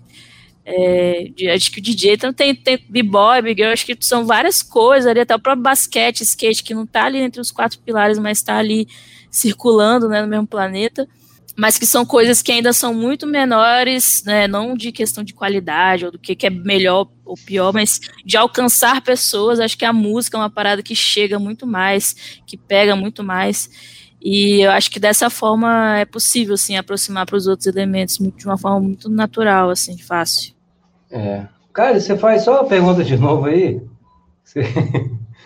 É, eu tava falando do, das batalhas de rap, né? Como que o rap também acaba sendo importante para esse processo da arte de rua e educação, né? E como pode aproximar justamente esse diálogo de inserir o grafite ou mesmo as outras linguagens do hip hop em outros espaços, né? Que foi essa pergunta, assim, né? É, o que vocês uhum. acham sobre as batalhas de rap, né? Aí eu trouxe um pouco ah, de. Abrandi um pouco mais massa. A, a pergunta, no caso. Pô, maneiro, maneiro, maneiro. Rapaz, falar de hip hop, assim, comigo, né, cara? Eu sou apaixonado, né, assim, pelo, pelo movimento. Mais old school ainda, né, da galera das antigas, né, e tal, e daquela parada raiz, né. É... Às vezes eu vejo briga, discussão, mas eu acho muito massa, muita, vejo tretas, mas no grafite, eu vejo tretas no grafite, eu falo, caraca, velho, meu sonho era só ver a cidade pintada, velho. E hoje eu vejo esse monte de coisa aí, os caras, né, os caras crescendo, uns ganhando nome, uns viajando, outros, outros brigando com treta, outros ganhando prêmio, outros é, conquistando os editais, outros, pô, aí tipo assim, pô, é muito para mim, né? É muito pro coração do tiozinho aqui. Mas o que que acontece? E eu só queria ver a cidade pintada, velho. Eu só queria, eu, ó, eu, eu, antigamente era eu e Fredoni era, nós éramos os artistas do Espírito Santo. Todo, todo grupo de rap tinha que ter grafite no evento. Era eu e Fred lá nos palcos. Era eu e Fred em todos, em todos, em todos. Então, a gente, no hip hop, a gente era muito apegado mesmo. A gente fazia reunião de hip hop com a galera do, do Suspeito na Mira lá, com Eli Brau, com, com, com Léo. A gente tinha uma, a gente conseguia controlar o hip hop antigamente. A gente tinha aquela galera e conseguia controlar, tinha as reuniões mensais que todo mundo ia. Então, quer dizer, é bem diferente de hoje, né? É bem diferente de hoje. Hoje a gente não tem mais nem a galera, muita cresceu muito, muitos. E eu acho que é, o rap, né? A questão do MC aí, cara, eu acho que penso eu que vale mais pelo amor, velho, pelo amor, pelo amor. É, eu acho que o cara hoje pegar um busão hoje aí e começar a fazer freestyle dentro do busão, o MC fazer aquilo lá, velho, ganha qualquer tipo de prêmio, mano. Ganha qualquer tipo de prêmio, qualquer tipo de disco. Porque é, o amor da parada é onde que, que, onde que chegou, ele se libertou, ele não tá fechado nele ali, né? Porque o grafite ele vai para a rua, ele fica na rua. O grafite é um dos elementos que mais se destaca na questão que ele fica. Você pode fazer uma, uma roda de MC ali, de freestyle, de b-boy, de, de break, mas vai todo mundo para casa depois. O grafite ele fica na parede. Então, quer dizer, ele sempre ele vai estar ali 24 horas ali até que ele seja apagado ou aconteça alguma, mas ele vai estar ali, a pessoa vai passar, aí, às vezes a gente faz o grafite, mas a gente não sabe o que pensa na cabeça da pessoa que passou, passar tanta gente ali que vai criticar, que vai valorizar, que vai tirar foto, que vai não sei o quê, que vai usar foto para isso, que vai te chamar, que vai te seguir, que vai falar que aquela imagem é, tem alguma coisa a ver com ela. Então, a diferença do grafite é essa, que fica, a imagem fica, a arte fica em algum local, em algum estabelecimento. Já o MC, a, a, a outras partes do hip hop, ela, ela marca ali aquele momento. Aquele momento é o momento da emoção, né, cara? É o momento que o MC ele tá ali, ele tá fazendo o trabalho dele. Acho que é o momento que ele tem que estar tá até divulgando, né, cara? Hoje, quem não divulga o trabalho, quem não divulga o trampo, é, não consegue crescer, infelizmente. Você tem que estar ali sempre né, com o seu trampo, tem que se profissionalizar, você tem que estar preparado né, para poder crescer, porque viver de arte já foi difícil, né, cara? Já era difícil, né? Então, hoje, você é, fazer a sua arte, mas se você também não conseguir manter a arte, aí muitos, por isso que muitos desistem. Muitos desistem, porque às vezes ele acha assim, ah, vou fazer tal, tal. Mas ele tem que manter aquilo ali, a pessoa tem que manter, fazer ela tem que estar tá fazendo, ela tem que estar tá cantando, tem que estar tá fazendo. Pô, eu acho, fico maravilhado quando eu vou em, quando eu em Jacaraí, porque eu via aquele monte de gente ali fazendo a roda de freestyle de MC. Eu falei, caraca, olha lá. Quem é de fora acha até que tá tendo confusão, pô, mas é arte ali, os caras rimando ali na hora ali. Eu acho, pô, muito maneiro. É, eu me assusto, eu fico assustado, né? Eu fico assustado, eu fico assustado. Eu falo assim, yeah, qual é daquele cara ali? Fazendo freestyle ali do nada ali, apareceu ali e tá fazendo ali freestyle ali. Eu acho maneiro. Eu falei, pô, que parada maneira, velho. Os caras pararam ali no break ali do terminal e começaram a fazer freestyle do nada. Então, quer dizer, uma atitude, uma atitude grande. Eu acho que o, o hip hop, não querendo desvalorizar as outras artes, né, os outros tipos de, de, de, de funções que existem, mas o hip hop, ele, ele, ele tem essa parte do atrevimento muito grande, ele tem a parte do, é, como é que fala, é, do entusiasmo, da, da, da é, como é que fala o nome? Esqueci o nome agora, mas é, ele vai para frente, o hip hop ele, ele, ele, ele se joga, ele faz, ele não tem negócio de vergonha, ele chega lá e canta, ele chega lá e dança, pô, o break, eu, não, não vou falar que eu danço break mais não, porque eu tô meio enferrujado, não vou falar Mas o break, o b-boy, cara, o b-boy é muito doido, o b-boy é muito doido, o b-boy, qualquer lugar que você fala assim, vai fazer uma roda, ele dança, mano qualquer lugar, não precisa ter negócio assim, ah, tem que ter luz, tem que ter ação, tem que ter um palco, tem que ter é, camarim, não. Ele pega e dança, vamos fazer uma roda, tá lá em Cambori, se junta ali nas redes sociais, chega lá e abre aquela roda e faz aquele, aquela parada acontecer. E eu acho que é isso aí. E nisso aí que surge as oportunidades também, cara. Porque, às vezes, o cara, ele, ele só vai ser contratado se ele, se ele mostrar o trabalho dele. Entendeu? Se ele mostrar o trabalho dele. Se ele não mostrar, como é que ele vai, né? As redes sociais estão aí, mas uma coisa é a pessoa, igual a gente aqui, uma coisa, esse bate-papo aqui. Esse bate-papo aqui é muito legal. O pessoal que está na internet ali está bem bacana. Mas agora, se pegar esse bate-papo aqui, a gente colocar num lugar presencial, ao vivo, é outra coisa, é outra emoção que todo mundo que está na live aí vai sentir. Entendeu? É bem diferente. O virtual, a gente precisa dele, ele está aí para saber usar ele para o lado legal, você vai crescer muito. Mas a pessoa, uma roda de break, um, uma batalha de MC no meio da rua, no evento, né? O grafite lá na rua. É uma parada presencial, uma parada que causa sentimento e causa é, efeito. Beleza? Ah, lembrei, lembrei aqui, o nome da palavra é coragem. Coragem. Você tem que ser corajoso. O b-boy tem que ser corajoso, Abigail tem que ser corajoso, o educador social que vai dar aula também tem que ser corajoso, que senão os meninos lá também botam o terror e acaba você sendo o, o educando lá. Então você tem que ser corajoso para poder ser tá no hip hop. Se o cara não tem coragem, ele, ele não fica, ele sai.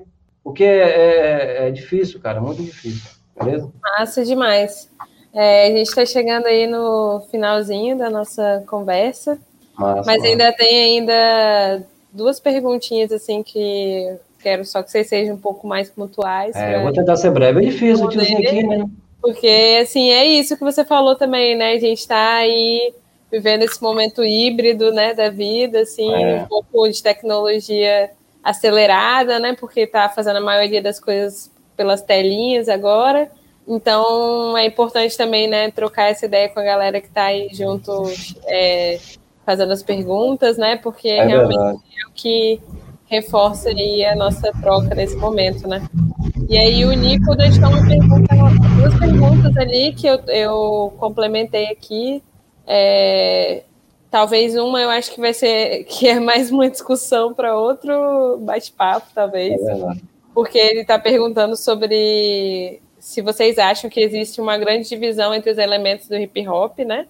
E aí talvez seja uma pergunta bem extensa. É, ai meu Deus. É um, é um tema, né? Vamos dizer assim. É né? legal, legal. É outra legal. conversa falando é. sobre isso, assim. Eu Mas ele, tá que... ele perguntou uma coisa também que eu acho que é bem interessante, que é qual foi a maior dificuldade de cada um de vocês no, no início, assim.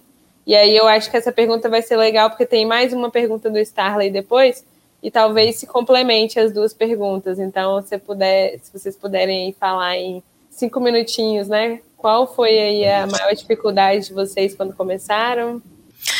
É, sobre os elementos, eu acho que o, que o Alex vai ter uma resposta até um, porque ele vem de uma época onde as coisas eram tudo muito juntas, né? Eu acho que eu peguei o espaço meio híbrido disso. Cheguei numa época que as coisas aconteciam juntas e depois fui vendo as coisas se separarem de alguma forma.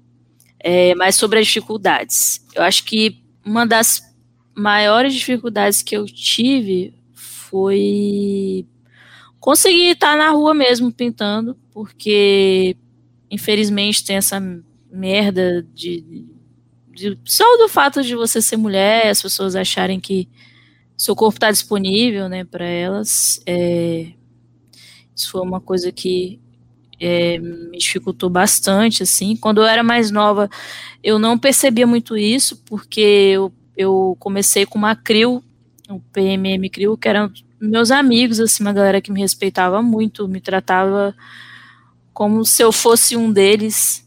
Era bem natural, assim, sair com eles, não tinha grandes problemas. Só que à medida que eu fui crescendo, me tornando mulher, muita coisa, assim, aconteceu de, tipo, de grafiteiro que eu que eu, tipo, admirava, porque já estava no rolê e há muito tempo me chamava para pintar e tentar me agarrar, de estar tá na rua e às vezes ficar com mais medo de um assédio do que ser assaltada ou de ser pega pela polícia. Não que a polícia também não possa cometer assédio, né? Mas assim, eu acho que esse foi uma das minhas grandes dificuldades. É até hoje, porque eu passei por situações de violência real, assim, que me marcaram muito, que me afastaram desse convívio de ser mais livre estando na rua. E então acho que foi uma grande dificuldade. E acho que fora isso, acesso a material também, né? Porque eu não venho de uma família abastada, né? Então para eu conseguir estar tá sempre produzindo, era sempre conseguindo com o que tinha, assim, a galera, a gente que era da mesma crio, a gente fazia, tipo, um, um tinha um latex vencido que achou no, numa caçamba de lixo, aí diluiu lá na água, o outro juntou a moeda, não sei o que, comprou um pigmento, aí um tem duas latas, um tem a lata e meia, junta, aí um vai trocando com o outro para fazer cada bombezinho tem pelo menos três cores, um sub diferente, tal, tipo assim, sempre dividindo. Acho que isso facilitou essa dificuldade que eu tinha de, de acesso ao material. A gente estava sempre dividindo o que a gente tinha, né? Isso é muito maneiro. Hoje em dia eu tento multiplicar essa para não para facilitar para pessoas não passem pelo mesmo que eu passei, né? Porque hoje eu tenho muito acesso a material, graças a Deus e eu, mas e aí eu tento multiplicar isso, né? Porque às vezes é um material até a mais, assim, que eu, tipo, ficar só, ah, ah, pô, se eu precisar, pô, se eu precisar, mas tem um monte de gente querendo pintar aí que tá sem material, tá ligado? Então é melhor, melhor dividir. Acho que essas duas dificuldades que eu tive, assim, no começo, tem até hoje. É, dificuldade, cara, é, a minha dificuldade que eu tive né, de material, não, não vou falar, vou falar do material agora, mas vai ser rápido, vai ser rápido, vai ser rápido. Minha dificuldade foi de que, como é que você aprende alguma coisa não tem ninguém para ensinar? Me explica agora, agora eu faço a pergunta. Não tinha ninguém, não tinha ninguém, não tinha grafite na cidade, velho. Não tinha grafite nenhum na cidade, a cidade inteira, imagina, o Espírito Santo sem, sem nada.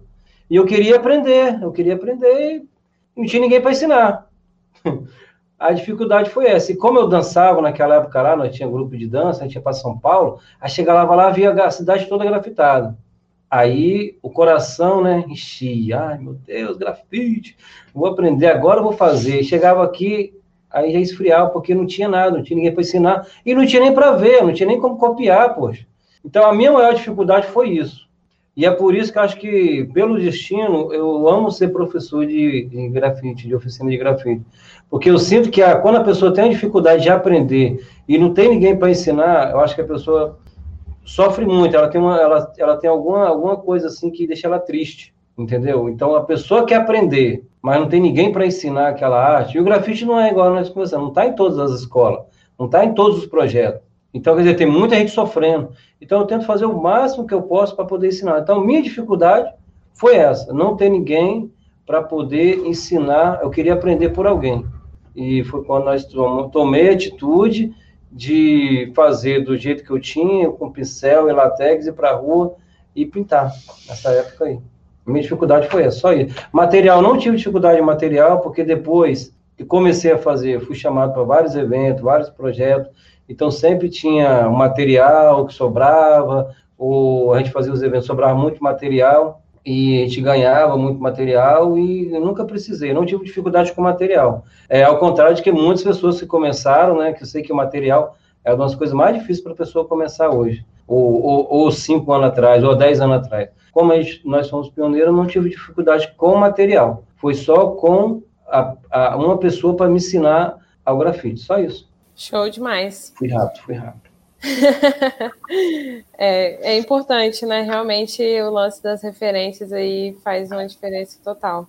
E assim, para fechar, eu acho que com chave de ouro e até puxando aí o gancho, né, do seu ex-aluno Topper, né, que você já comentou, a pergunta é justamente do Starley, né, quais as abordagens vocês utilizam com educandos que sonham em viver efetivamente da arte, né? E aí eu acho que é uma pergunta bem interessante até porque, de alguma forma, todo mundo chegou por esse lugar de ser aluno, né? De, de estar aprendendo algo e de se tornar uma pessoa que está influenciando né? e está ensinando, né?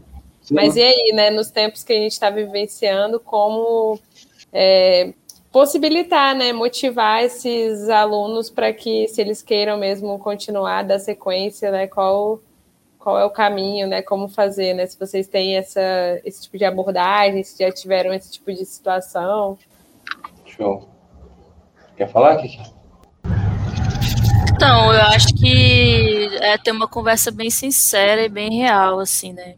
É, acho que deixar a pessoa entender que não é o mundo das maravilhas, mas sem desmotivá-la. Tipo assim, mostrar que existem os percalços e, e principalmente Entender que ser artista é um trabalho como qualquer outro. Que essa coisa que foi mostrada, idealizada nos filmes, né? Daqueles artistas europeus que ficavam bebendo, fumando, com mulher pelada no ateliê o dia inteiro. Isso é uma coisa, tipo assim, que não é, não é a vida real. Ou se é, é para uma minoria da minoria da minoria. Para a maioria das pessoas, é tipo você acordar tipo o trabalho de carteira assinada. Eu faço, eu faço assim, pelo menos na, na, no meu dia a dia.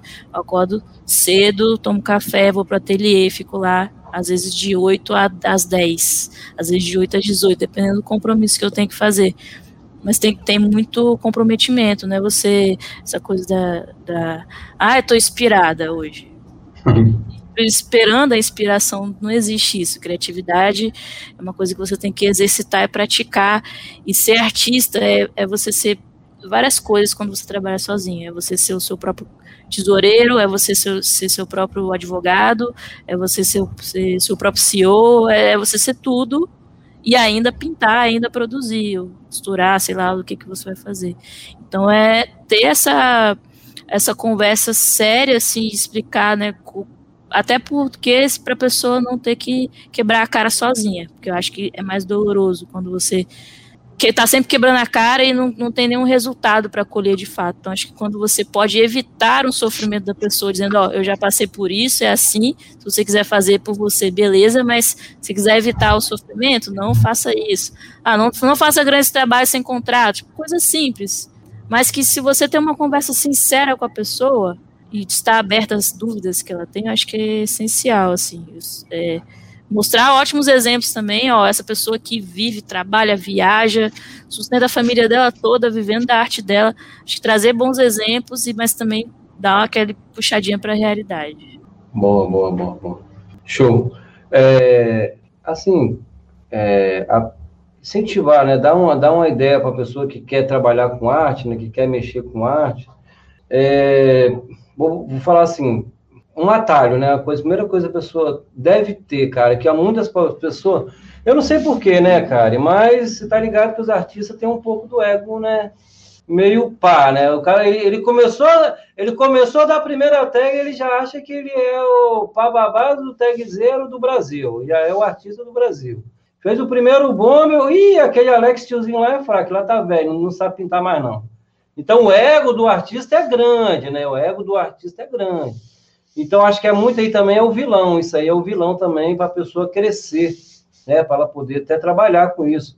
Primeiro, a dica, a ideia que eu dou, né, para a pessoa, é ela ter um mentorado, né? Ter uma, uma pessoa que seja referência para ela. uma pessoa que já venceu, uma pessoa que já está, quem já está trabalhando com isso, quem já mexeu com isso, quem tem a sua, que trabalha com hoje com, com grafite, quem trabalha hoje que tem uma loja de grafite, pegar as referências e por, ter aquela mentor, mentoria ali, ó, porque se você chegar para qualquer um e perguntar, todo mundo vai te dar a solução, mas não é por aí. Então, ir numa pessoa que já está trabalhando, igual a Kika, a Kika ela trabalha, tem, tem um ateliê dela, trabalha com isso. Você tem que perguntar uma pessoa igual a ela, não vai perguntar uma pessoa que não, não trabalha na área. Então, ela, ela pode se, se frustrar. Então, o primeiro passo é isso aí. E depois entender que a, depois que você é um artista, você está trabalhando com arte, já começa a vender suas artes, começa a fazer alguns trabalhos particulares, você tem que entender que você vai ter que ser é, um empresário, que você vai ter que ter uma empresa, que aí começa a mudar tudo. E pior ainda, não é que você vai ter uma empresa, você vai ter a sua empresa, é o que a, que a Kika falou aí, você vai ter a sua empresa, você vai ser a pessoa que vai limpar, você vai ser a, a, o tiozinho que limpa, você vai ter que fazer prestação de conta, você vai ser o seu contador, você vai ser o comprador, você vai ser o vendedor, você vai ser tudo em uma pessoa só. Porque quando você está começando, é você sozinho para tudo. E se você não entender como funciona uma empresa, você não vai conseguir é, é, ir para frente. Por quê? Nós já vivemos num país que já faz de tudo para poder roubar tudo que você já tem. Se você abre uma empresa hoje, você. Eu fui fazer um. Fui dar. Fui fazer um projeto aqui, fui fazer um. Fiz um orçamento ali, que depois eu fui ver que o governo ganha mais do que eu na hora do orçamento, só de imposto. Então, quer dizer, a gente tem que saber se policiar sobre isso aí, tem que saber é, como funciona a empresa, né? Hoje tem um microempreendedor, tem que pagar aquelas é, empreendedor individual, a pessoa né, tem que. Porque hoje está assim. Então, a dica que eu dou é essa aí: a pessoa tem que.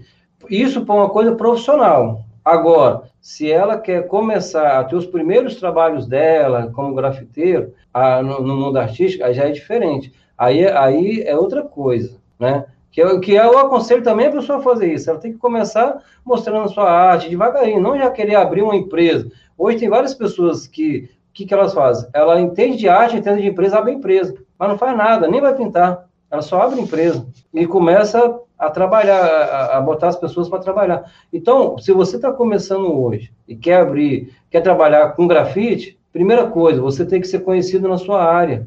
Se nem, nem o seu vizinho, nem a sua rua sabe que você faz grafite, como é que você vai vender grafite? Como é que você vai vender arte? Então você tem que pegar, você tem que chegar lá no presidente do bairro, falar assim, ó, eu sou, sou grafiteiro, sou artista, isso e tal, tal, tal, e eu queria estar fazendo um, fazendo um trabalho aí na comunidade, dando as oficinas de graça aí. Para quê? Para você, a comunidade conhecer. Você vai pintar a sua comunidade primeiro pintou sua comunidade, você já é ali, eu garanto, a pessoa que pintar a comunidade dela, vai lá, faz um mural lá, faz uma oficina, faz alguma coisa, já vai começar a aparecer primeiro, pelo, pelo menos primeiros, primeiros trabalhos dela, que ela vai conseguir os materiais para ela. É a primeira parte.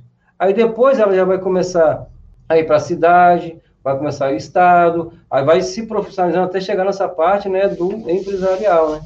Então, a primeira coisa é essa daí, é oficina. Se ela vai, na, ela fala, chega na comunidade dela, começa a dar oficina lá, voluntariado lá, no centro comunitário, ou algum projeto que tenha lá, voluntário, ela já vai ser conhecida como quê? Professor do grafite, professora do grafite. Então, ela já vai ser conhecida naquela área. Então, ela vai gerando o quê? Opa, as pessoas têm de referência aqui, vão contratar, ah, tem um professor de grafite que fez o grafite lá do projeto, aí vai contratar para fazer uma arte no muro de um, de um comércio, numa arte particular, em algum lugar. Então, a primeira coisa, ela tem que ser conhecida na rua dela. Os vizinhos têm que saber. Se o vizinho dela, se os vizinhos dela da rua dela não sabem que ela é grafiteira, ela não tem muita chance de crescer. Ela tem que começar na rua dela, a comunidade, aí depois o estado, aí ela vai crescendo e vai. E isso também não está não difícil hoje, né, cara? Com a internet aí, né? Hoje está muito fácil você fazer o seu trabalho e mostrar para o mundo inteiro. Entendeu? Então, eu acho que é isso aí. A pessoa tem que fazer por essa parte aí, esse caminho aí. Massa demais, gente. É, bom, a gente já está aí já um pouquinho avançado. Já passou já uma hora e 37 minutos de live. Caramba! Sim, e eu quero agradecer mais uma vez, assim, né, por vocês se disponibilizarem para estar aqui, para trocar essa ideia com a gente, para poder abrir também um pouco da experiência e do espaço de vocês. é, com todo mundo que está assistindo, com todo mundo que vai assistir, com o material que vai também estar tá nas plataformas aí do Lighting Mural. Ah, e lembrar, né, que esse é o primeiro bate-papo aí dessa série. É, hoje foi Arte de Rua e Educação, com a presença de Kika e Alex. E na semana que vem a gente vai estar falando de qual é o lugar da arte de rua, com Sagaz e com base. E depois a gente vai estar falando também sobre a democratização da arte com Mosca e com Gentil. É, e por último, a gente vai fechar com arte de rua e arte institucional com o Ren e o Starley. Então, já aproveitando para convidar todos vocês aí para chegar junto com a gente, né? Fazer esse bate-papo incrementar ainda mais, né? Trazer mesmo também essas visões de quem está dentro, né? E de quem está fora, de quem está acompanhando, de quem acompanha de alguma forma é, em outras movimentações, né? Como, por exemplo, o desenvolvimento de projetos que utilizam essas linguagens. E mais uma vez agradecer e contar com vocês aí para os próximos movimentos do Latinta. E estamos junto aí sempre, galera. Boa noite. Valeu, valeu. Obrigadão, boa noite, valeu. Gente, obrigada.